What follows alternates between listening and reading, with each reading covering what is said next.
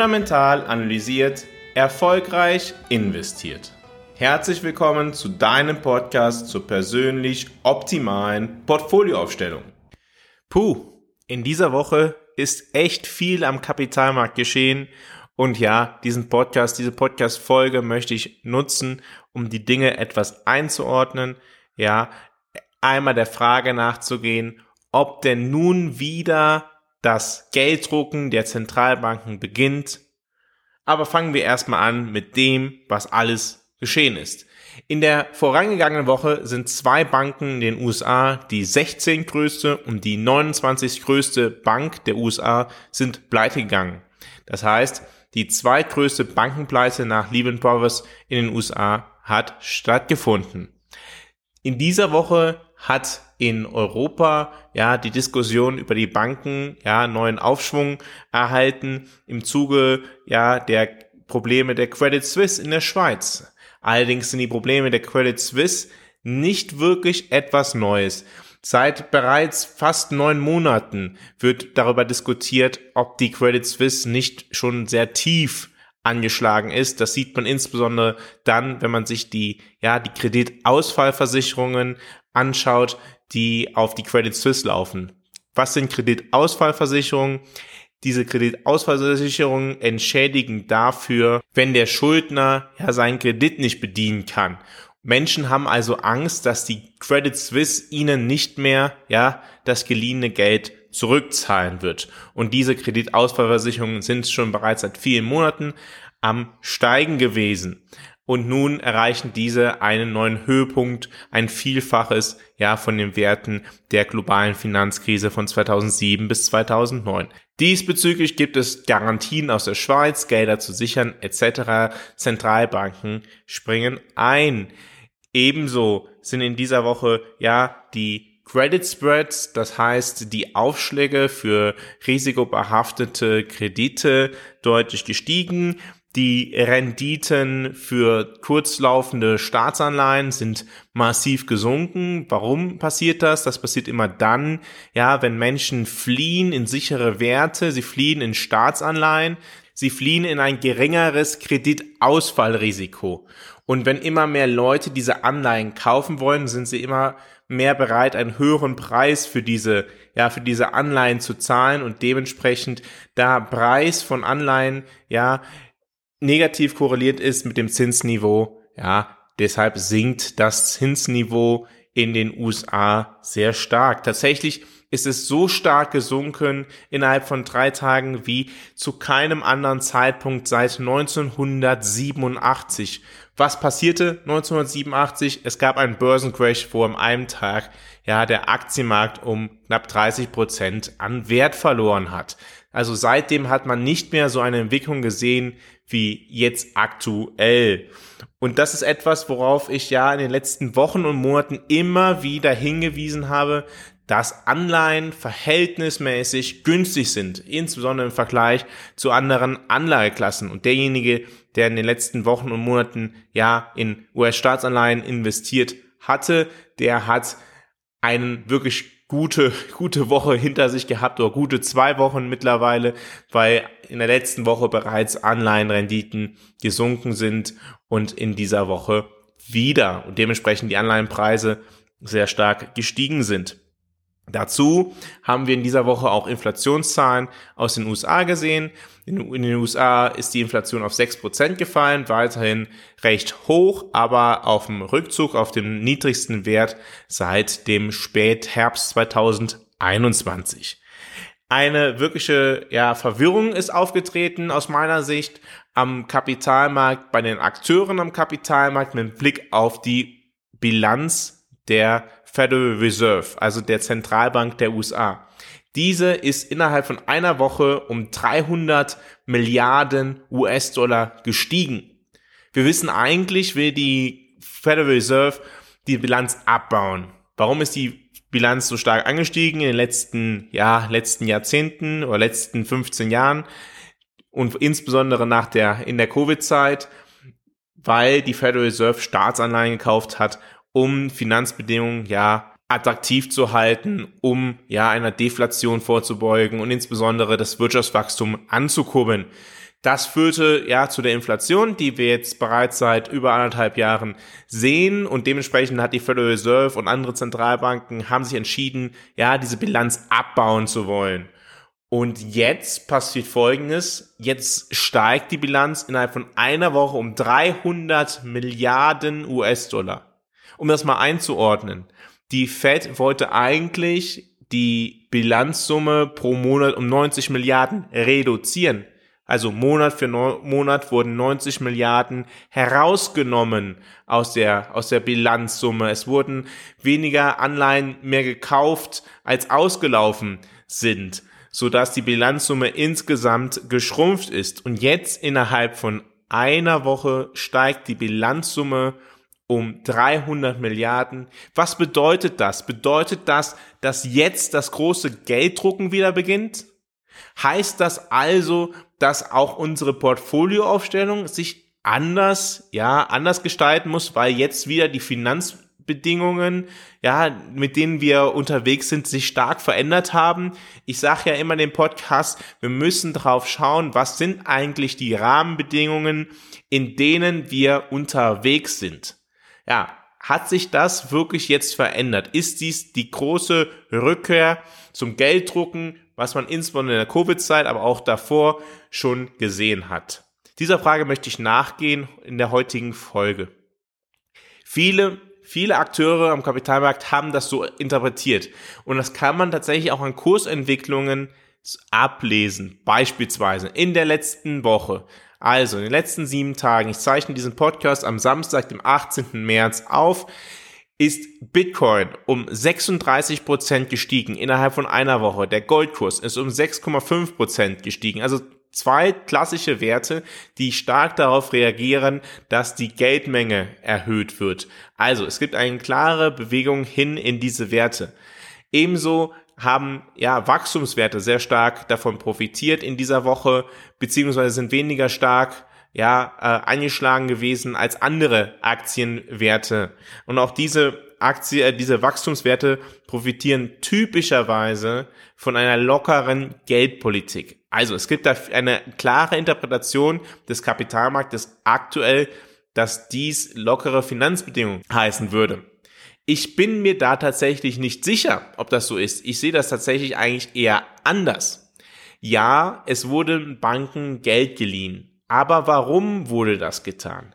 Denken wir zurück an die Podcast-Folge von letzten Woche, letzte Woche Sonntag. Da habe ich, ja, habe ich euch erklärt, dass die Probleme der Banken vor allem daher kommen, dass langlaufende Staatsanleihen gekauft worden sind und diese langlaufende Staatsanleihen sehr starke Kursverluste ja, erzielt haben. Wann wird das zu einem Problem? Ja, das wird dann zu einem Problem, wenn derjenige, der den Banken Geld geliehen hat, wenn der sein Geld wieder haben möchte. Weil ansonsten sind es einfach nur Buchverluste und ja, die, die brauchen einen nicht wirklich zu kümmern als Bank, solange die Menschen nicht wirklich an ihr Geld wollen. Nun, bei manchen Banken hat das allerdings begonnen. Menschen haben begonnen, es Geld abzuziehen. Und es hat auch aus verschiedenen anderen Gründen Sinn ergeben. Nicht nur bankenspezifisch, sondern auch deshalb, weil ja Banken halt nur geringe Zinsen zahlen, wenn aber die Staatsanleihen selber 5% oder 4,5% zahlen, ist es ja rein schon logisch, dass man doch lieber dieses, dieses Geld mitnimmt und dem Staat dann das Geld leiht, als bei der Bank das Geld liegen zu lassen, insbesondere dann, wenn man sowieso ja einen skeptischen Blick auf die Entwicklung der Bank hat. Das heißt, die Banken haben Liquiditätsprobleme befürchtet oder teilweise sogar gehabt oder haben Liquiditätsprobleme. Das heißt, diese Banken haben Sorge davor gehabt, bei einem Bankrun nicht mehr, ja, die, die Leute zu bedienen zu können und ihre Assets verkaufen zu müssen. Sie müssten also, ja, diese Verluste, diese Buchverluste in ihren Bilanzen realisieren. Und das wollen die Banken natürlich vermeiden. Also, es gibt ein neues Programm der Federal Reserve und die sagt, hey, du kannst deine Anleihe jetzt quasi mir zur Verfügung stellen als Sicherheit, als Zentralbank und du kriegst den Nennwert der Anleihe ausgezahlt als Darlehen.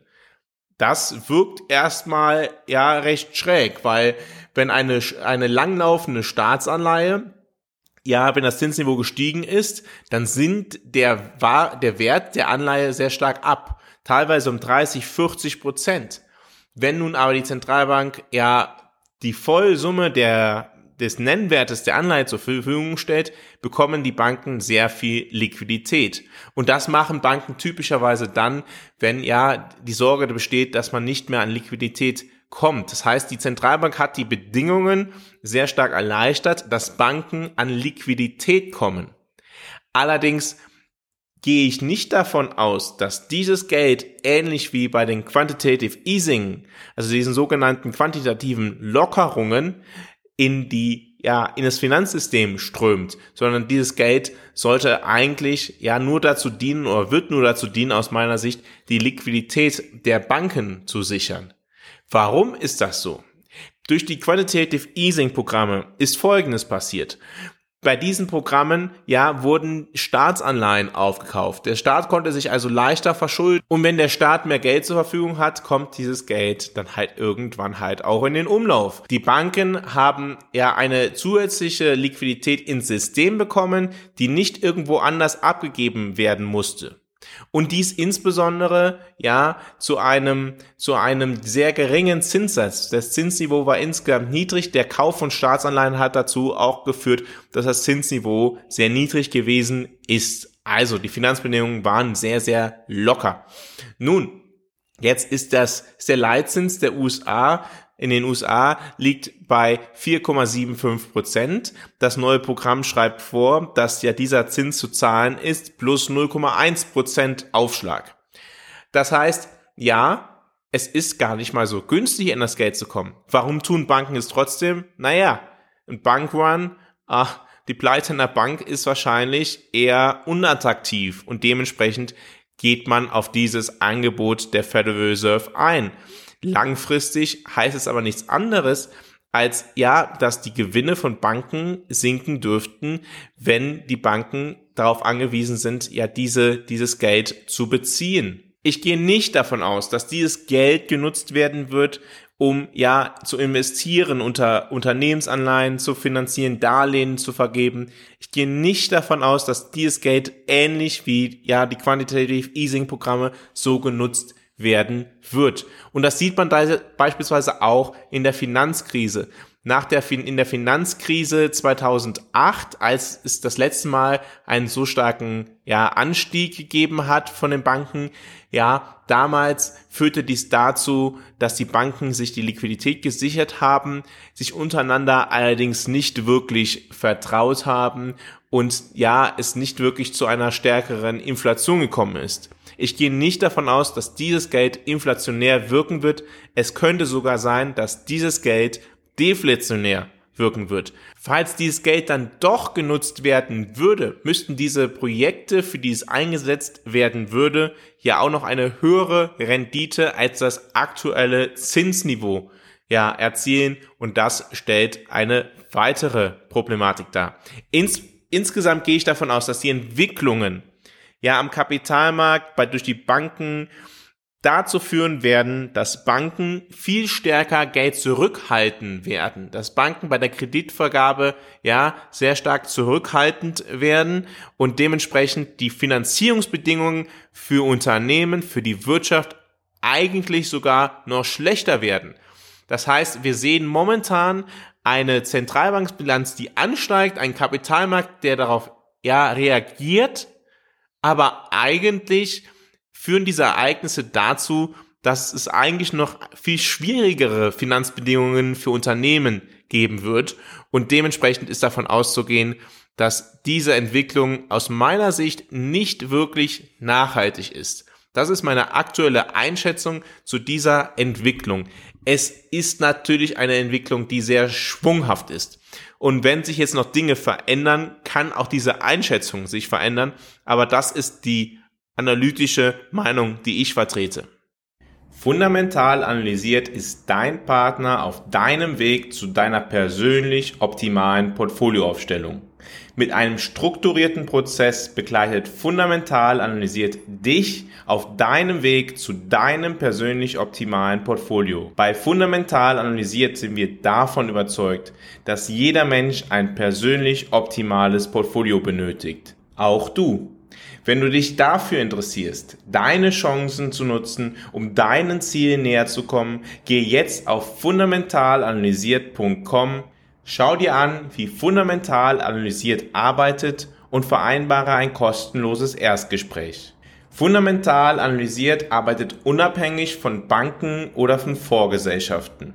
Der Weg, wie fundamental analysiert sein Geld verdient, ist durch Analysen, die dich persönlich optimieren, die für dich das Maximale herausholen.